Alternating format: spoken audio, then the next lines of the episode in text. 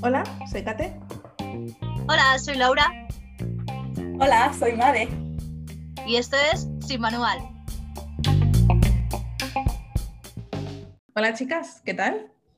Buenas. Hola. Em, tengo una pregunta para vosotras. Quiero saber, Así de entrada. a ver, hace mucho, Y ya está. hace mucho que nos conocemos, sé mucho de vosotras, sobre todo de ti, Madi, que eres mi hermana, sé un par de cosas, pero me, me gustaría preguntaros a qué os dedicáis, qué hacéis cuando no estáis aquí grabando este podcast conmigo. Uf, qué pregunta. Yo es que no sé, desde que hago esto ya solo hago esto. 24 horas. Eh, no, a ver, vamos a ver. Pues, pues me dedico a hacer concursos con mis fans. a- hago, pues se ponen en fila y les firmo. Es que eso no sé qué nombre tiene. Mm, Firming, a lo mejor. No, venga, va, en serio ya. Eh, bueno, pues nada, yo me dedico, yo pensé que te había contado alguna vez, a, bueno, a la gente que no soy yo, ¿no? Pero yo me dedico, eh, bueno, soy muchas cosas. Eh, trabajo en una residencia de mayores y es un trabajo que me encanta, me encanta. Trabajo en una residencia de mayores eh, en control, que viene siendo pues eh, como en recepción y me apasiona mi trabajo. Me encanta trabajar con, con los abuelos como yo, como yo los veo y me encanta mucho. Eh, ¿Tú los ves como, o sea, los tratas como si fueran tus propios abuelos? En plan, ¿les coges cariño a ese nivel, estando siempre con ellos cada día? A ver, evidentemente les coges cariño.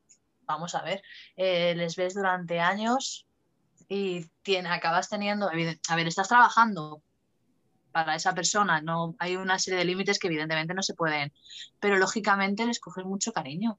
A ver, tú imagínate que trabajas siempre con la misma persona o con las mismas personas y ahí se crea un vínculo, porque cuando trabajas cara al público hay un vínculo y es que no sé cómo explicaros. Y sí, sí, sí, sí, yo para mí es, son muy importantes cada uno. Siempre hay alguno que te toca más de cerca, pero cada uno de ellos es muy importante para mí. ¿Te puedo hacer una pregunta, Laura?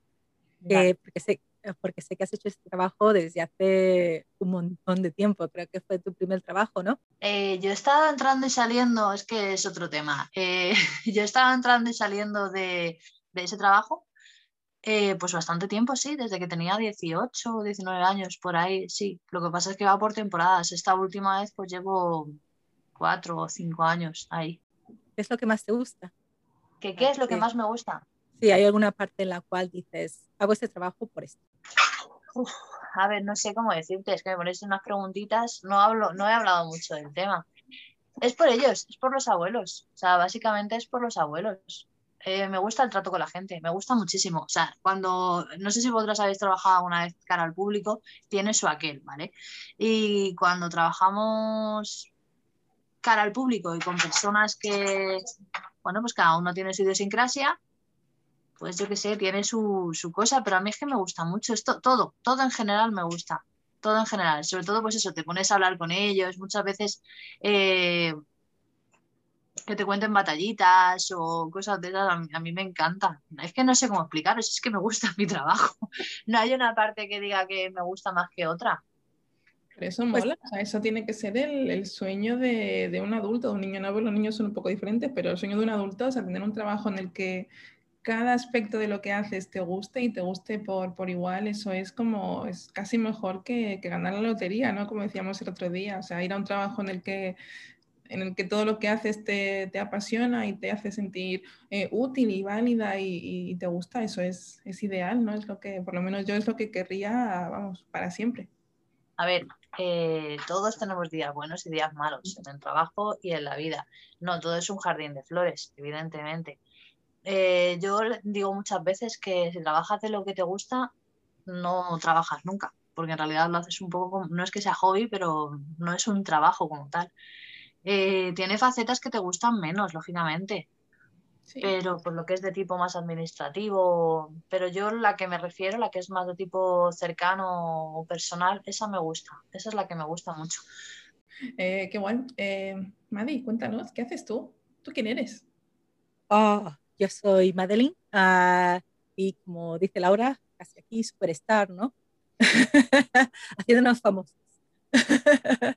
no, la verdad es que yo lo que me dedico, yo vendo motores. Ah, vendo motores a las aerolíneas. Y me encanta, me, me encanta muchísimo mi trabajo. Ah, es súper interesante, tengo la oportunidad de trabajar, no solo de viajar, de viajar a muchísimos sitios y de conocer gente por todas partes. O sea, mm, hay, yo creo que no hay un continente en el cual no conozca a una persona. Bueno, eh, este año has viajado poco, ¿no? Sí, sí, pero no quiere, que, no quiere decir que sea fácil. ¿eh? El estar, el llegar a un país después de ocho horas de vuelo y tener, arreglarte y tener una reunión en 40 minutos y estar lista como si no hubiese pasado nada y que tu mente esté ahí eh, para negociar un contrato, también, eh, también necesitas bastante eh, esfuerzo. No todo es bonito. La verdad es que no todos los países a los que he estado he tenido la oportunidad de verlos o de hacer lo típico de turistas. en muchos de ellos he salido del avión, y a una reunión, volverme a meter en el avión y volver a casita. Eso también me ha pasado muchas veces.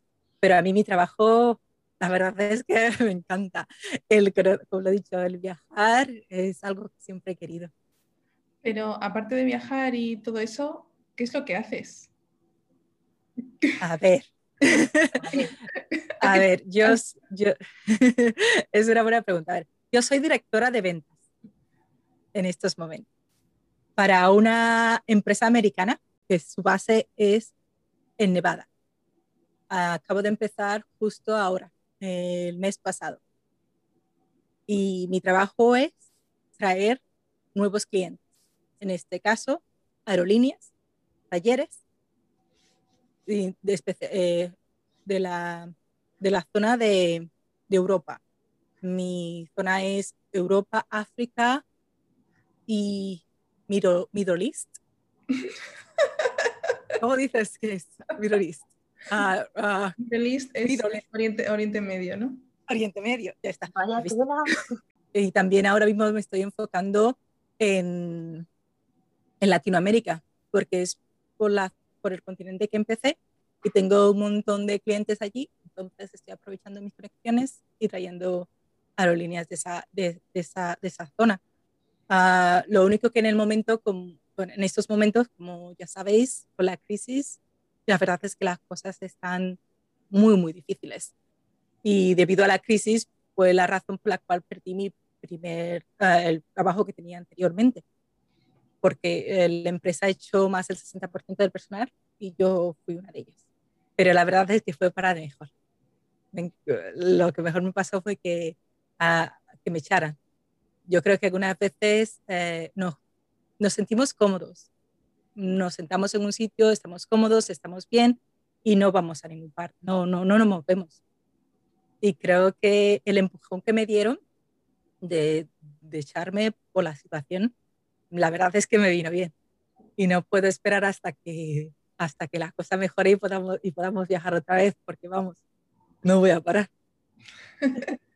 no te van a ver el pelo en casa a ti cuando, cuando empiece la gente a volar otra vez, a coger aviones y eso. ¿eh? No te a hijo. Esperemos hacer el podcast cada, cada semana de, una, de un país diferente. Bueno, Laura y yo no, estaremos en el mismo sitio, de un país diferente tú. Yo por lo menos no pienso estar en otro país. No, ni yo, no, tampoco tengo yo un margen de movimiento tan grande. que, a ver, una, una, nota de contexto para, es verdad que, que, la gente que nos escucha en general nos escucha eh, cada semana y está un poco viviendo el momento de la historia que nosotras también estamos viviendo, pero cuando has dicho el tema de la crisis, que ha afectado mucho a tu, a tu industria en particular, el tema de la aviación, obviamente la gente no puede viajar mucho, etc. En la crisis de la que estamos hablando, por si alguien nos escucha, si alguien escucha este episodio dentro de, de 10 años o de 20 años, que sepáis que la crisis es la crisis de 2020 y 2021 de coronavirus. Ha sido y está siendo complejo, complicado, ha afectado a, ámbitos de la vida, a unos más que a otros, pero en general a todos nos ha tocado de alguna forma. Eh, a ti en el trabajo, evidentemente, te ha tocado de, de, lleno por la industria en la que estás. A ti, Laura, te iba a preguntar que imagino que también habrás sentido consecuencias de lo que está pasando dedicándote a lo que te dedicas, ¿no? No sé si tienes algún detalle sobre eso. Eh, a ver, me hace gracia de entrada el, el término crisis, porque depende de quién preguntes, considera crisis o no. O sea, el hecho de que vosotros habléis de la crisis y os refiráis a la crisis como algo ya instituido y, ¿sabes? Con una connotación. Aquí no tanto, ¿eh? O sea, sí se nota, pero no, se le, no sé si es que no nos atrevemos a ponerle ese nombre existen crisis, la crisis del 92, la crisis de no sé qué, pero esta todavía no se la, yo creo que todavía no se le ha puesto ese nombre como crisis. No sé si es que no nos atrevemos o, qué, pero evidentemente la pandemia de coronavirus ha afectado a muchísimos niveles eh, personales, sociales, económicos y lo que te rondaré, Morena. Pero bueno, a ver, yo en mi, en mi trabajo, en el sector en el que estoy, ha sido bastante uno de los más castigados en, en un principio pero bueno, también me estoy formando, acabo de terminar de formarme, mejor dicho, como, como sanitaria. Eh, yo no he dejado de trabajar en ningún momento durante la pandemia porque pertenecía al grupo de trabajadores esenciales, ya que, pues a ver, los abuelos, los residentes siguen necesitando atención. Entonces no he dejado de trabajar en ningún momento y para mí no ha sido una opción tampoco el dejar, o sea, tenía que hacerlo y no quería dejar de hacerlo ha habido mucha gente que durante la pandemia, pues, uff, qué mal, ¿sabes? Eh, pretendía quedarse en casa. No sé, cada uno lo hemos gestionado de una manera porque el miedo es libre. Pero para mí era, no era una opción. Eh, o sea, no lo era laboralmente, pero tampoco lo era emocionalmente. O sea, yo veía que tenía que hacer algo y tenía que hacer cosas y porque si no, no iba, no iba a salir adelante. No sé, ¿sabes cómo te digo? Cuando todo el mundo está mal, necesitas ayudar y poner de tu parte porque, para que por lo menos haya, algo que esté mejor. Eh, gracias a Dios en, mi residencia, gracias a Dios no, para el que sea creyente, gracias al equipo y, a los compañeros, pues nosotros hemos pasado, no hemos pasado tan mal, tan mal eh, dentro de que ha sido pues eso, una crisis mundial. Pero yo estoy muy orgullosa del equipo que nos ha tocado porque ha estado al pie del cañón y lo ha dado todo. Y ahora formándome, acabo de terminar, como os he dicho, de formarme como sanitaria. Antes era personal esencial no sanitario y ahora soy sanitaria también. Pues es un poco, un poco más de lo mismo. Me, me gusta, me, me gusta ese ayudar, ese hacer por, no sé cómo explicarlo, pero se habla poco y se valora poco de ese tipo de cosas. Porque, por ejemplo, cuando hablan de una residencia, eh, se ven en la televisión, no sé allí, pero aquí imágenes terribles, imágenes dramáticas de cosas que pasan como la guardería, ¿no?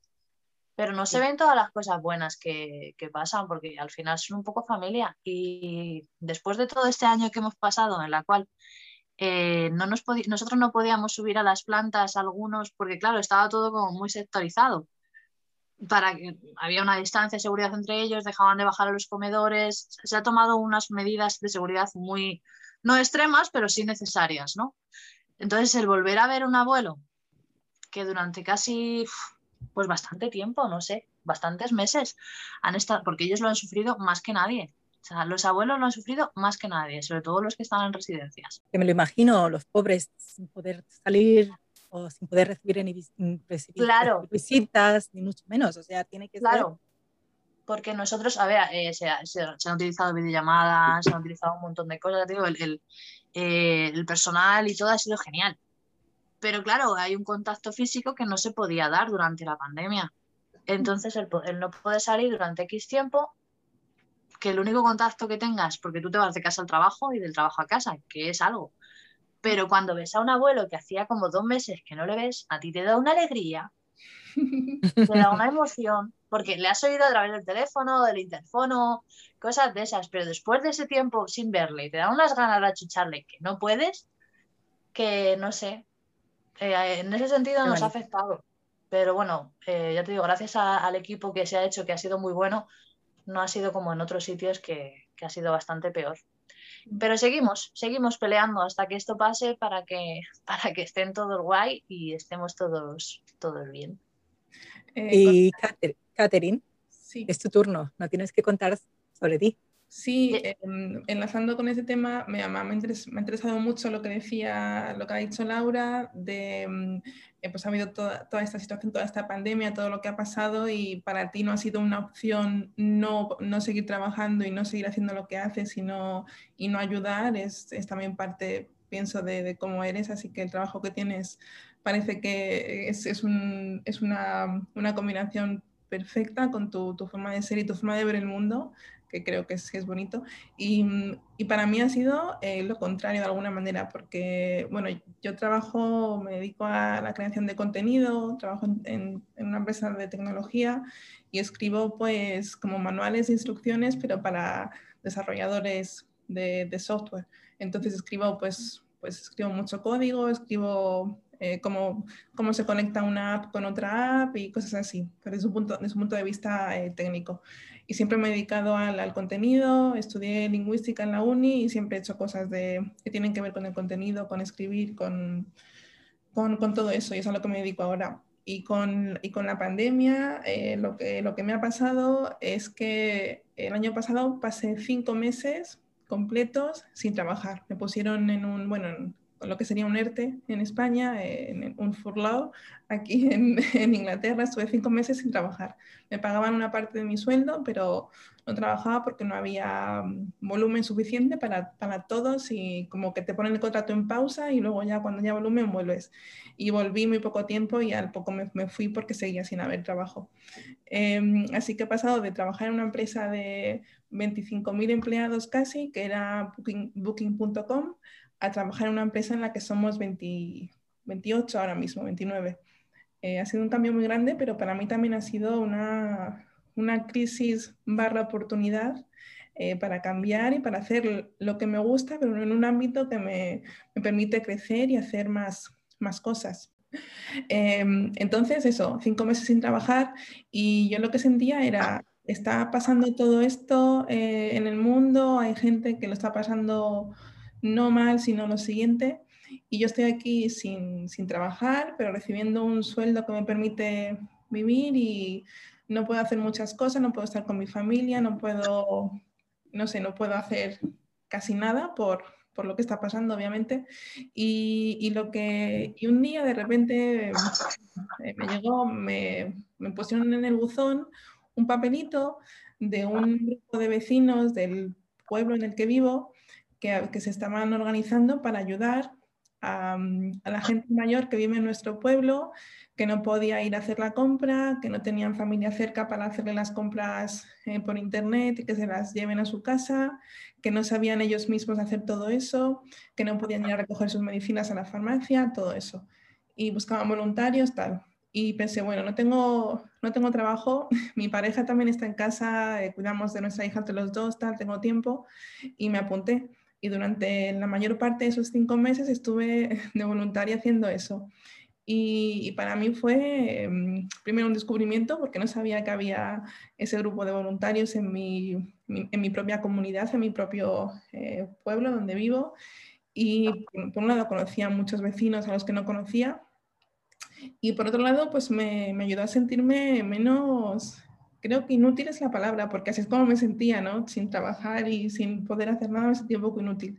Y ese cambio de poder ayudar, de poder, eh, por ejemplo, una de las cosas que hacíamos eh, siempre, una de las tareas que tenía, que tenía yo eh, por las mañanas eh, con este grupo de voluntarios era eh, llamar por teléfono a ciertas personas que en general, en general eran pues abuelillos, gente mayor. Y lo único que teníamos que hacer era llamarles, decirles qué tal estás, qué tal llevas el día, necesitas alguna cosa, no sé qué.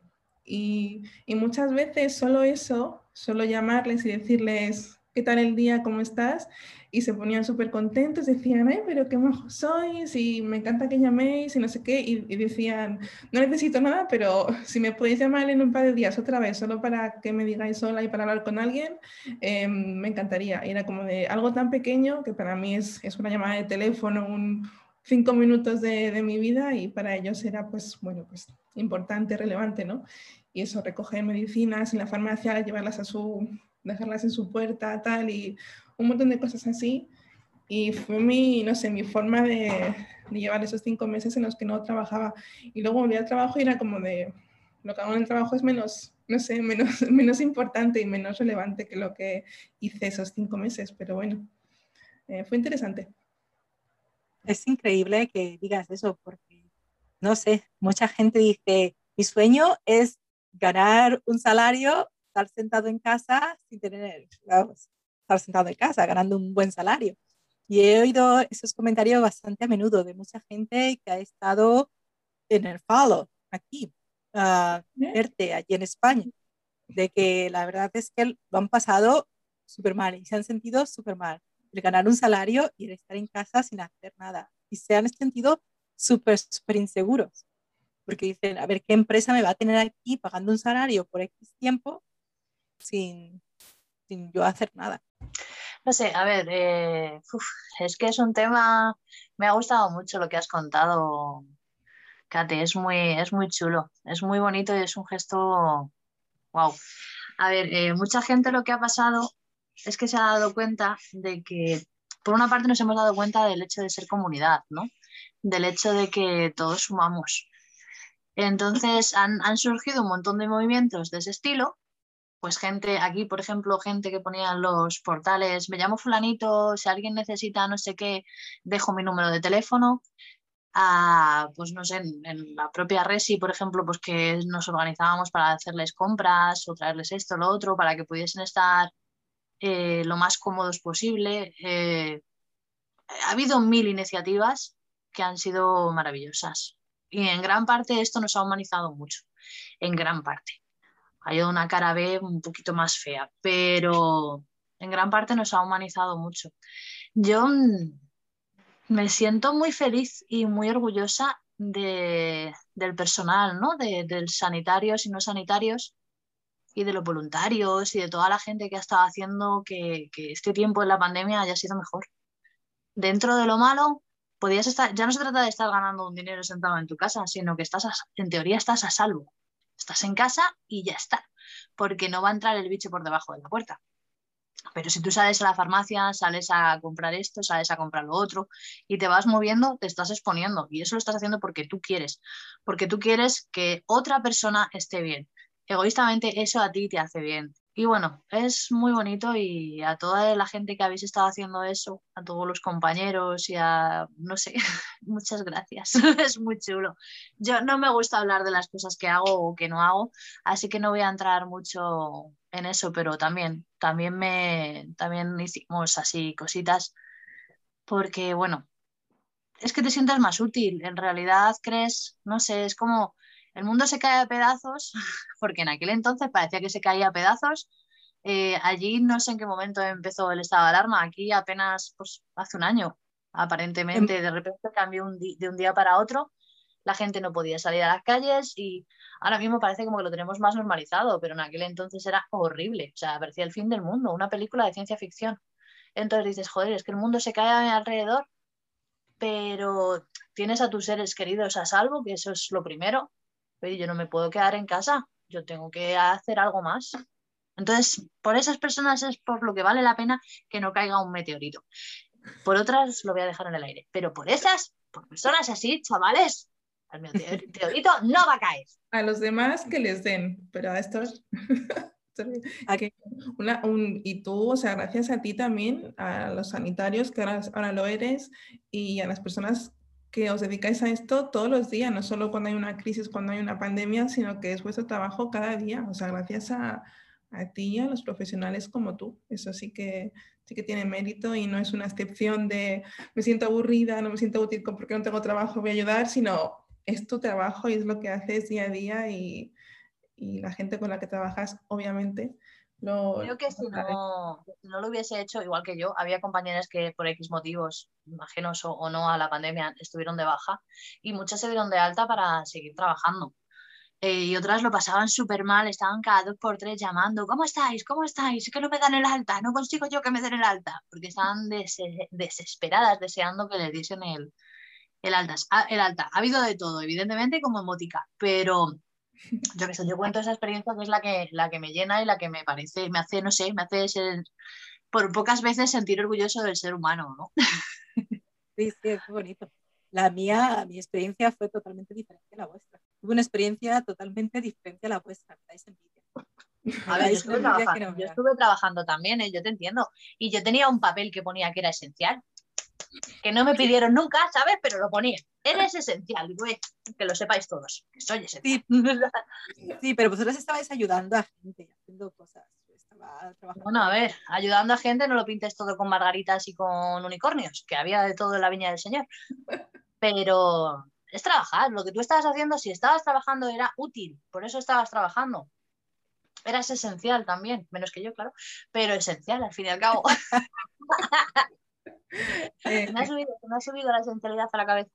Eso, lo que has dicho, Madi, eh, cuando estabas estresada y estabas pasándolo tan mal con el trabajo y tuviste que despedir a muchos de, de tus compañeros, de la gente con la que trabajabas en tu equipo, y después encima de todo eso, luego encima te, te echaron a ti y a más gente de la empresa, pero yo eh, nunca te he visto tan estresada. Recuerdo que un día hablamos por teléfono en esos meses y y estabas, pues eso, eh, no podías más, era muy difícil llevar todo lo que estabas llevando.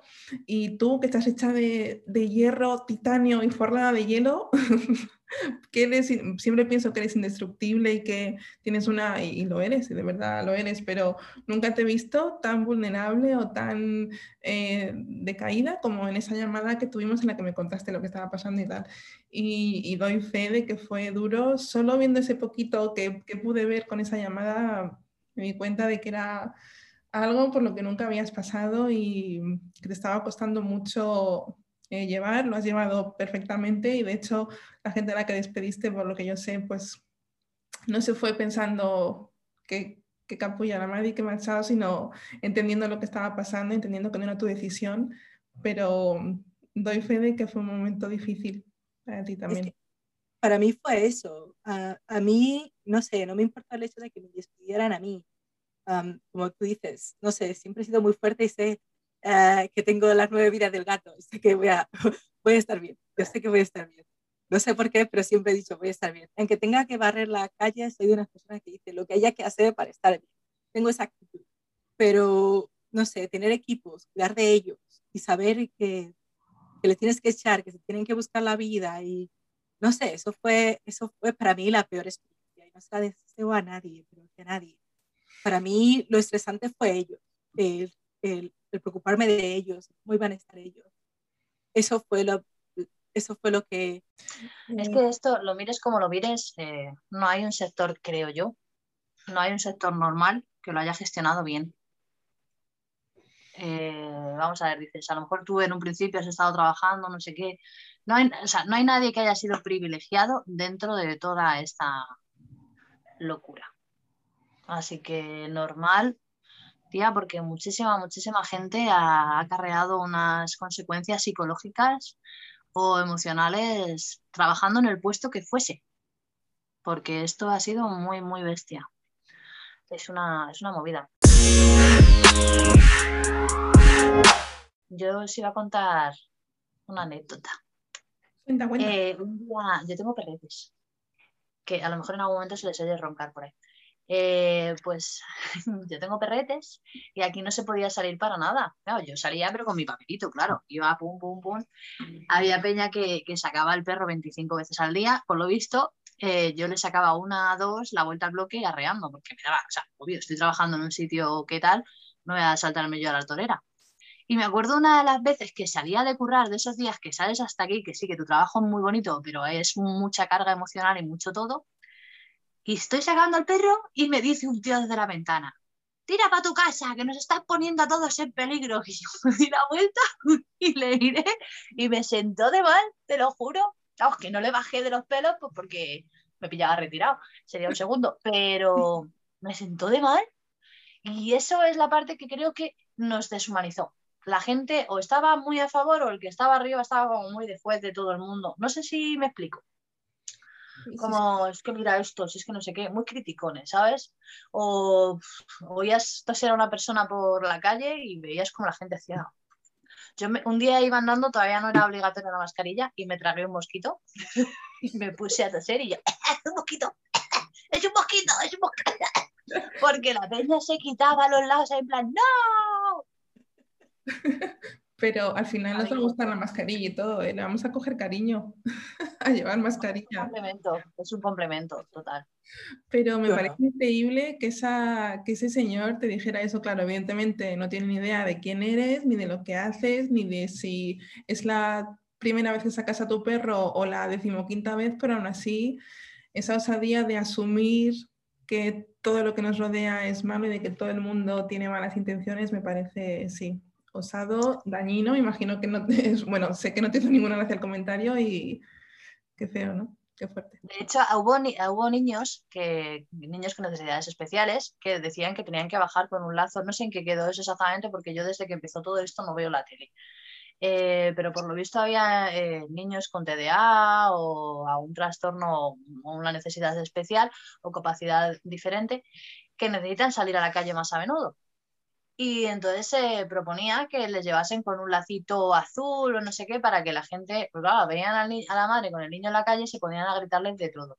Y es eso, ese policía de balcón, ¿sabes? Eso no me gusta nada. Eso de que pensemos, siempre estemos dispuestos a, a criticar a los demás poniéndonos en lo peor, ¿sabes? Cuando hay el que te tienes que poner un puntito en la boca, eres tú.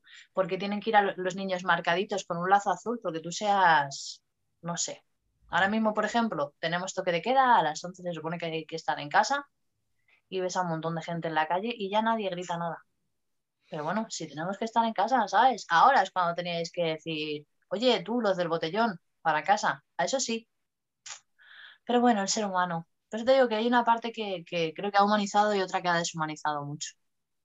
Em, hay, de todo, ¿no? Como yo creo que siempre ha sido así, solo que ahora pues bueno, estamos un poco más conectados por ciertas cosas, pero sí, siempre la gente que es eh, muy, muy campulla y muy, tiene muchos prejuicios y no piensa en los demás, pues lo ha seguido siendo y los que no, pues no, y bueno, no, no, nadie es perfecto, todos hemos hecho seguramente algo que no debíamos hacer, algo que no debíamos decir. Em, seguro, segurísimo, pero, pero sí es como más, más evidente ahora, ¿no? Con lo que está pasando. Pues sí. Eh, yo tengo una pregunta para vosotras. ¿Esto que hacéis ahora, esos trabajos que tenéis ahora mismo, eh, son los trabajos que siempre habéis querido hacer o esto ha sido en plan, la vida os ha ido llevando ahí, dando bandazos, habéis acabado en esto o esto era un poco vuestro plan o vuestro destino de alguna manera? Venga, va. Eh, yo voy a contestar una cosa y luego contesto otra de Madeline porque no sé lo que va a decir ella, pero yo tengo una idea de lo que, de lo que yo diría de ella. A ver, no, a mí me ha llevado la vida. Yo de pequeña quería ser, qué sé yo, veterinaria, bombero, astronauta, eh, mil cosas. Domadora de caballos, no, eso es mi hija. No, pero mil cosas, mil cosas. Pero no, aquí me ha ido llevando la vida. Pero bueno, al final yo creo que tus propias decisiones también te llevan, ¿no? Entonces podía haber mantenido este trabajo o podía irme por otro camino. Y me he ido por este porque es lo que me gusta. Me he mantenido en este porque es lo que me gusta. Entonces, bueno, pues al final es... Es así, sí. Me ha dejado la vida. Es que yo tengo una formación muy variada. Porque, no sé, me he ido haciendo lo que me iba apeteciendo, pero todo es relacionado con personas. Siempre relacionado con personas o con animaletes. Una de dos. Seres vivos. seres vivos. Y luego te, te toca Madeline, pero luego voy a decir yo una cosa de ti. Uy, me da miedo, me da miedo. a ver, yo de pequeña, yo quería ser azafata de vuelo. A ver, cuando vinimos de República Dominicana a España, yo me acuerdo del avión y la verdad es que estudié, yo fui al colegio, me iba muy bien al colegio, mi profesor quería que estudiara economía porque se me daba muy bien y todo. Y, y yo decía que no, yo lo que quería hacer es azafata de vuelo. Y mis padres me dijeron, bueno, si tú quieres ser azafata de vuelo, te tienes que pagar por ello. Entonces, uh, mi bachillerato, empecé a estudiar, ahorré y mi primer curso de azafata de vuelo. Y hice las prácticas con Iberia. En Iberia me dijeron que mi inglés no era muy bueno. Y y me vine a Inglaterra. y, hasta ahora, sí. Pero lo gracioso es que entre una cosa y la otra estoy, estoy, trabajando, estoy trabajando con aviones. Es verdad. Y, y, viajo bastante, entonces la verdad es que si tengo una opción de ser azafata de vuelo y hacer lo que hago ahora mismo, hacer lo que hago ahora mismo es muchísimo mejor. Y creo que el trabajo de azafata a ti se te quedaría, se te, quedaría corto. Querrías un poco más de, de, reto y de, y de, emociones en tu, intelectuales en tu, tu, trabajo. Pienso que se te quedaría corto. No sé. Eh, ¿Qué le dirías ahora a, ese, a, la persona que te dijo, es que tu inglés no, no, no te veo yo de azafata? ¿Qué le dirías ahora? ahora le digo lo que, lo que, ahora me pasa lo contrario al parecer, ahora es el español el que me está faltando. Esto es lo que iba a decir yo. Ha sido otro lado, ¿no? El lado contrario. Sí, sí, ahora es todo lo contrario. Pero cuando llegué aquí, llegué a ser... Eso es uh, para hablarlo otro día. Eh, cuando llegué a la, experiencia de aterrizar aquí en Inglaterra y escuchar la primera persona que me habló en inglés. Eso, eso hay que contarlo otro día. Laura, ¿qué ibas a decir tú? Pues iba a decir eso, que tú te esforzaste durante muchísimo tiempo. Yo recuerdo eso, yo recuerdo que tú ibas al instituto y recuerdo que, que tu sueño era ser azafata de vuelo.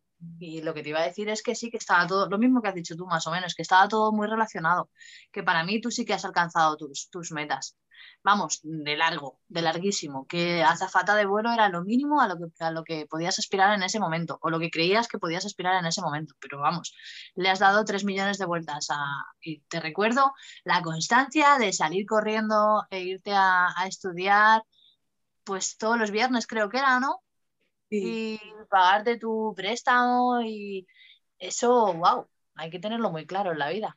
Para luego no estás trabajando de eso pero le has dado 3 millones de vueltas a ese trabajo. En la misma línea, ¿eh? Pero 3 millones de vueltas.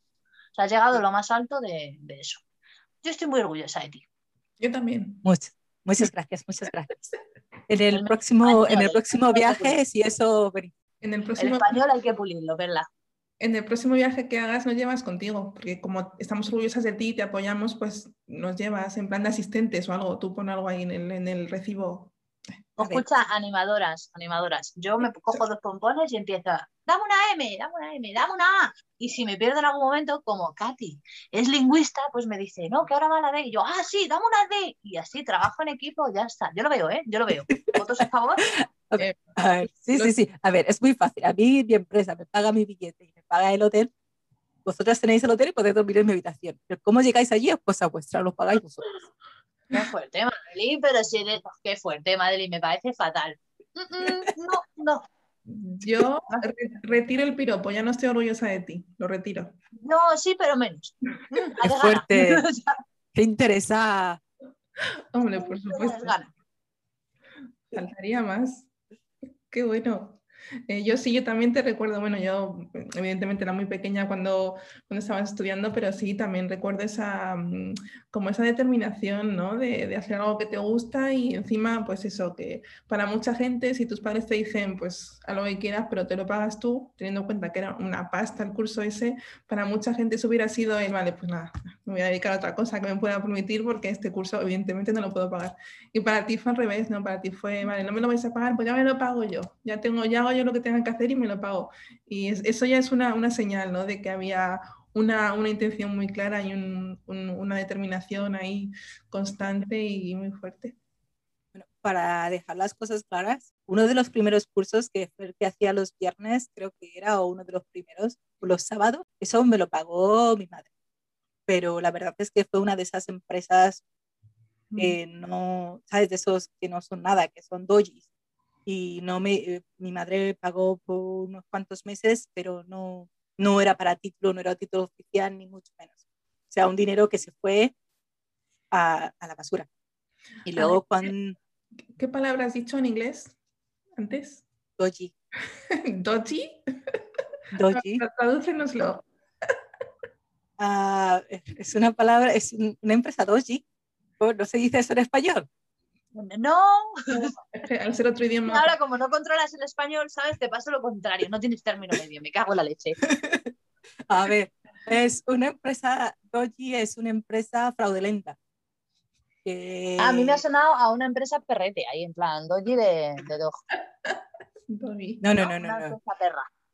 No, no, no, no, no. Es una empresa fraudulenta, de estas que, te, que lo que hacen es aprovecharse y quitarte el dinero y no. y eso fue lo que pasó en la, en la... Entonces, cuando yo encontré la, empresa oficial... A ver, la determinación es la misma, ¿eh? O sea, no te quita nada de mérito, al revés, lo suma. Porque después de, de decir, he estado haciendo esto para que no me valga para nada, mucha gente diría, uff, y tiraría la toalla. Tú, sin embargo, dijiste, ¿cómo?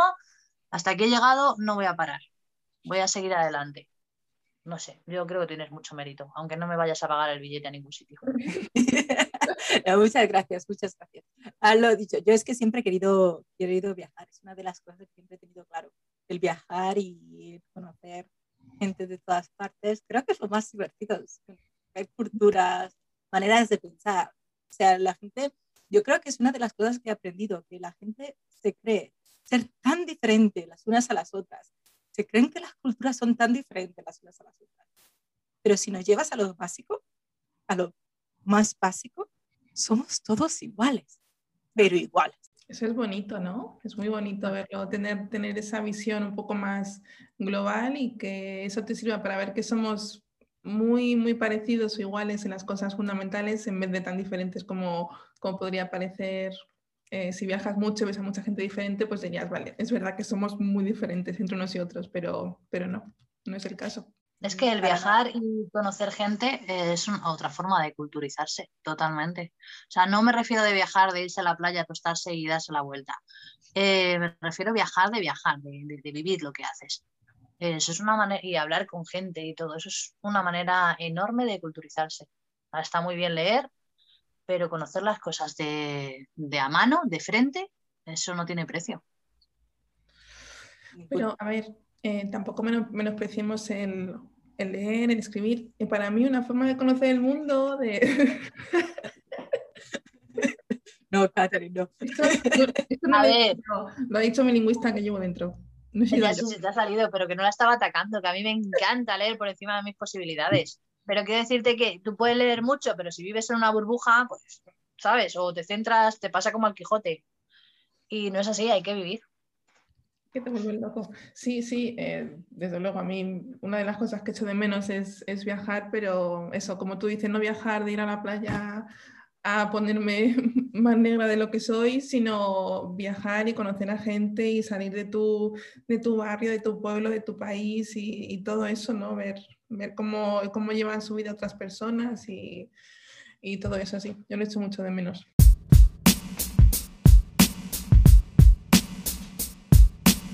Yo, en mi, en mi caso, eh, yo siempre he querido escribir, eh, siempre me ha gustado mucho, bueno, pues por eso lo de leer, ¿no? Siempre me ha gustado mucho leer, siempre me ha parecido que hay muchos libros y muchos, eh, muchas cosas por ahí que te permiten conocer mm, cómo piensan otras personas, cómo reflexionan otras personas y, y escribir y leer siempre ha sido lo que más me ha gustado. Y yo lo que no, cuando era pequeña, no, no decía, quiero ser escritora de contenido técnico, porque eso era, un poco, poco abstracto para, para, una niña pequeña, pero siempre había como algo relacionado con, con, escribir en, mi, en lo que pensaba que quería ser. Al principio quería ser profe de lengua porque tenía una profe que me molaba mucho, tenía mucho que ver pues eso, con, la, con escribir y tal.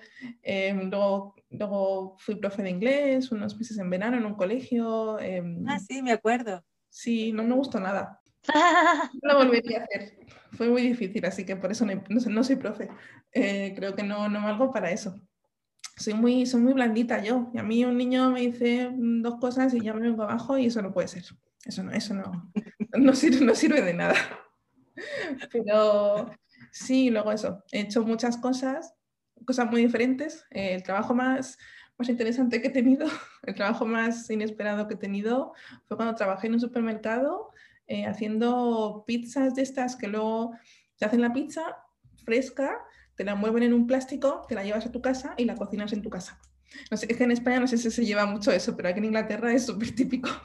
Em, y trabajé de eso un tiempo, eh, de los primeros trabajos que tuve cuando vine aquí a Inglaterra, y aprendí un montón, un montonazo. Aprendí, pues eso, aprendí a acostumbrarme a los acentos de la gente de aquí, que cuando llegué, la verdad es que me costaba mucho. Mi hermana dice que sí con la cabeza porque sabe perfectamente de lo que hablo. Yo venía, siempre le cuento a la gente cuando me dicen, cuando hablo inglés, tal, me dicen, joder, pero ¿qué bien hablas? O sea, mm, a veces incluso, incluso me preguntan si tengo algo de familia, tal, que hablo inglés, y yo les digo, no, no, que va. Yo venía, eh, cuando nos mudamos aquí, mi, pareja y yo, em, yo tenía un, un, C1 de inglés eh, que me lo había sacado allí en Madrid. En un C1 hay, bueno, un poco de contexto, hay seis niveles cuando aprendes una segunda lengua. El último es el C2, A1, A2, B1, B2, C1, C2. Tenía un nivel 5 de 6, que es muy alto, ¿no? La gente no suele mudarse a otro país con un nivel así. Entonces yo venía en plan, en plan, novio mío, no te preocupes, que ya hablo inglés, yo te soluciono las cosas, no te preocupes, va a estar todo bien, soy una experta mi C1, mi diploma en un papelito, ahí lo ponía certificado como, como el tuyo, Laura. Ponía, esta chica habla inglés, eso ponía. Llegamos al aeropuerto de, de, Manchester, nos subimos a un, al taxi que habíamos reservado para ir del, del aeropuerto a, a, digamos, a, a, a vivir un, un, tiempo, nada más llegar a una habitación con una, un piso compartido, tal. Nos subimos, nos subimos en el taxi, el taxista empezó a hablar habló, habló durante los 20 minutos de trayecto y yo no entendí ni una sola palabra. de lo que dijo el tío, pero ni una sola. Y llegué a, la, a nuestra habitación, a, a, la casa a la que íbamos, una sensación de fracaso, de pero cómo, pero qué ha pasado aquí, que ha sido un sueño y, y, fue como, vale, primera bofetada, bien, sigamos adelante, que es lo siguiente que tengo que hacer. Pero fue un shock total, pero es que no entendía nada y fue, bueno, eso, el inglés que yo sabía, pues era inglés pues de libros, de, de los profes de inglés que tenemos allí, que en muchos casos son, no son nativos, son... Eh, profes españoles que también enseñan inglés. Esa experiencia, pues todo eso, lo que resultó es que tenía mi diplomita y eso, pero me costaba un montón entender, leerlo, escribirlo, todo perfecto. Pero entender a las personas de aquí fue el, el shock total. Pero, Catherine, uh, tú antes habías venido y habías pasado unos veranos por aquí y yo creía que eso te había ayudado. La verdad es que cuando venías por aquí hablabas con la gente, se te iba bien. Pero es que, a ver, a ver, yo vine a Manchester y la gente aquí arriba no habla igual que la gente allá abajo donde vives tú, que es la gente que yo había conocido.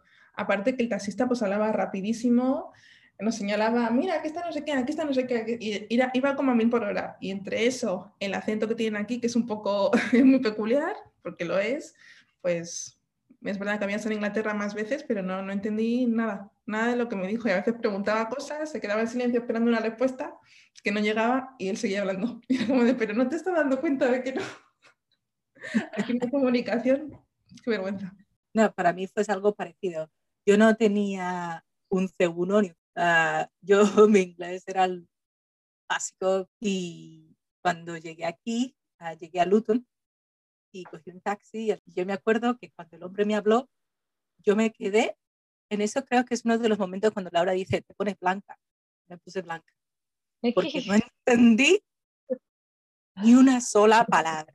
Y yo me quedé como diciendo, ¿dónde me he metido? Y encima oh yo aquí no conocía a nadie, pero a nadie, no conocía a una sola persona en todo el país. Entonces yo decía, a ver cómo me las apaño. Pero la verdad es que estuvo bien. Eh, ¿Piensas que ha valido la pena? Madre, sí, lo haría otra vez.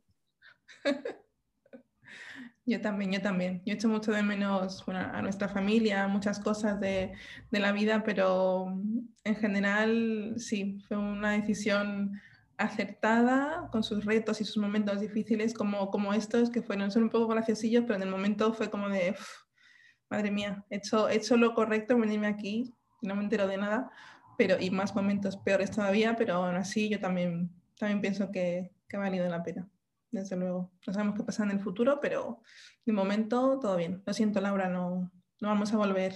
Bueno, pues tendré que ir yo a hacer turismo. ¿Sabes? ¿Qué remedio? Por lo menos vosotras sí sabéis hablar. Yo estaba en la Escuela Oficial de Idiomas, mm, tengo que volver a reincorporarme porque con esto. Pero vamos, que si me das esos ánimos, Catherine, que voy a hacer como, yes, yes, hello, a ti también. No sé pero, pero ¿por qué te apuntas? No vayas a la escuela especial de idiomas, que aquí mi hermana te enseña inglés. Te enseña a decir doji y cosas de esas. Claro, Anytime. ¿ves? No, yo no lo sé, no lo veo. Me voy a la escuela oficial de idiomas, que hay madre y la tengo que poner subtítulos igual a veces. A ver, la verdad es que el inglés es muy fácil. Sí, sí, sí, sí, sí no, no lo dudo, pero que me hace gracia este cachondeo que tenemos contigo siempre con lo del inglés. Y es que me hace gracia porque es que lo has borrado directamente, ha dicho el español. Es que ya me estoy acostumbrado, entonces lo que hago es ignorarlo cuando os reís de mí. Con, mm. con las proposiciones que hemos hablado antes. De, yo lo sé que es de. Pero no pasa nada porque estos momentos son maravillosos. Bueno, muchachas, eh, ya como para cambiar un poco de tema y finalizar un poquito, eh, el curro donde estáis, ¿os veis ahí dentro de 15 años? ¿En el sector, en el trabajo, en la vida que tenéis hoy en día? ¿Os veis dentro de 15 años o os veis ahí jubiladas? ¿Os molaría? ¿Eh, Kate? Yo no, la verdad es que no. A ver, yo es que tengo muchas, muchas crisis de profesionales y pienso que voy dando bandazos. Luego, verdad que no son bandazos tan grandes cuando lo miras con el tiempo, pero he cambiado mucho de, de, profesión. Y yo no me veo haciendo esto para nada. De hecho, me veo haciendo algo muy distinto, tipo, pues, de jardinera o de pintora, en plan, ¿sabes? O poniendo escayola os lo juro, yo no me veo en un ordenador escribiendo, escribiendo contenido técnico sobre APIs y cosas así. Y yo me veo haciendo un trabajo pues más físico, más manual, cuando sea más mayor y no necesite tanto dinero. os lo juro, os lo juro, me imagino pues eso, o no sé, eso, de pintora o decoradora o, o haciendo jardines o haciendo cosas así. Madre mía, Madeline, qué bohemia nos ha salido la niña. Nos ha ya has visto, ya has visto si quieres practicar en mi casa, eres bienvenida cuando quieras. No porque no pagas el pasaje. No vayas, No, no. el pasaje desde allí a aquí sí que lo pago. Ay, qué lista, fíjate. no vayas, Catherine, insisto. Pues yo sí, pero me imagino que estaré en un puesto más alto. Yo aquí llevan dejando toda la empresa. Y aquí Madeline dominando el mundo. Sí, pero es curioso porque, por ejemplo, eh, eh Kate parece que, que, busca un trabajo que la llene emocional y eh, en general, más que un trabajo remunerado, sentirse algo, sentirse, ah, sentirse más útil, ¿no? Eh, ¿Qué te parece? Y tú no, tú dices dar lo máximo de ti misma y ganar lo máximo de los demás. son distintas maneras de ver las cosas, que no son ni mejores ni peores, simplemente, pues eso, son enfoques, ya está. Eh, me hace gracia que seáis hermanas y que tengáis dos, que eso pasa mucho, que tengáis eh, un pues tan distinta visión de la vida. Yo es que la verdad es que siempre, y la verdad es que hoy en día creo que para la edad que no vayamos a jubilar, seguro que no nos tocan ni dos duros. Así que, vamos, del gobierno yo no me espero nada. Entonces hay que trabajar, ganarse algo para así cuando te jubiles, por lo menos. Yo me voy a ir con, con Kate a hacer el hippie eh, cuando, me, cuando me jubile. Pues yo, a ver, yo, eh, perdón, ¿has terminado? He terminado. sorry, sorry. Que yo no lo sé, yo no sé si me veo, a ver, me encanta mi trabajo y me gustaría seguir ahí, pero no sé lo que me va a deparar la vida pero sí me gustaría seguir o bien en ese puesto de trabajo o en uno que me llene profesionalmente mm, igual. Y que sea, pues eso, el trabajo, no me gustaría trabajar para vivir. Me gusta, a ver, no sé si, espera, es que hay una frase muy chula, ¿no? Que es, no es lo mismo vivir para trabajar que trabajar para vivir. Yo lo que quiero es que el trabajo se convierta en un complemento, en que lo disfrute, no en que vaya a trabajar y parece que vaya al matadero. Eso es lo que quiero. No sé cómo explicarlo, pero ese es el rol. El que mi trabajo sea una parte importante de mi vida, pero sin llegar a ser una maleta súper pesada en mis espaldas. Eh, tú, Laura, si no te dedicaras a lo que te dedicas, ¿qué crees que estarías haciendo en tu vida? Si no pudieras ser lo que eres. ¿Quién sabe? ¿Quién sabe? No lo sé, no tengo ni idea. Yo creo, yo creo que estaría haciendo piercings y tatuajes de por la playa. Yo me imagino perfectamente aquí, en la playa aquí de California, aquí en un chiringuito. En California, ahora estás en California. Piercings y, tatuajes. Pues no lo sé, la verdad, o sea, me gusta, ya sabéis que me gusta el mundo y, me dedico en parte a, él, pero creo que, no sé, sería cualquier cosa dedicada también al trato humano y al trato a con los bichines, a poder ser. Creo que eso siempre va a ser una constante en mi vida. Es curioso porque luego a veces soy ahí súper autista, pero mm, no me gusta nada la gente, pero no, algo dedicado al trato con la gente o a la ayuda a alguien, no sé, sentirte útil, creo. Pero vamos, que no descarto el ser millonaria e irme a vivir a una isla desierta y a vivir de la vida también, ¿eh? ese es, ese es el punto. Ahí quiero ser, eso quiero ser yo de mayor, multimillonaria, ya está, fin. Vale, em, me encantaría saber, la gente que nos, que nos está escuchando, que nos escucha con, con cierta regularidad, me encantaría saber em, cómo respondéis a eso, ¿no? Eh, si, si, os, si, os, dedicáis a lo que siempre os habéis querido dedicar y si no tuvierais el trabajo que tenéis, ¿qué haríais? ¿O qué pensaríais que, estaríais haciendo con vuestra, con vuestra vida? Me parece siempre una pregunta interesante que hacer a, a la gente, así que si nos, si nos la queréis mandar, si nos queréis responder em, a esas preguntas, eh, lo podéis hacer em, en Instagram. Nos encontráis en arroba sinmanual 1 y en Facebook en sinmanual 1 todo seguido, todo junto. Y molaría mucho, ¿no? Que nos dijerais, eh, que nos dierais vuestras respuestas a estas preguntas, ¿no? Yo lo voy a preguntar también, tengo otra duda. ¿Vosotros de mayores también queréis que nos toque la lotería? Acordaros, Insta, arroba sin manual 1, Facebook, sin manual 1. Bueno, chicas, pues como siempre, un placer. Me gusta esto porque nos obligamos a vernos y lo vivimos y lo respiramos y nos echamos un buen ratito, aunque hoy no haya habido mucha infusión de por medio, pero está muy, muy, muy bien esto. Para mí el objetivo está cumplido. Yo hoy he echado de menos mi té. Tu té, claro. Lo he echado de menos hasta yo. El, próximo día, eh, amiguitos y amiguitas, os contamos por qué nos reímos tanto con el tema de los tés y no nos veis porque no hay vídeo, pero a veces ponemos comillas con los dedos cuando decimos té. Eh, así que el próximo día os, os, desvelamos un poco el misterio, o a lo mejor no, ya veremos. Besos. Que tengáis una buena semana. Chao, chao. Thank you.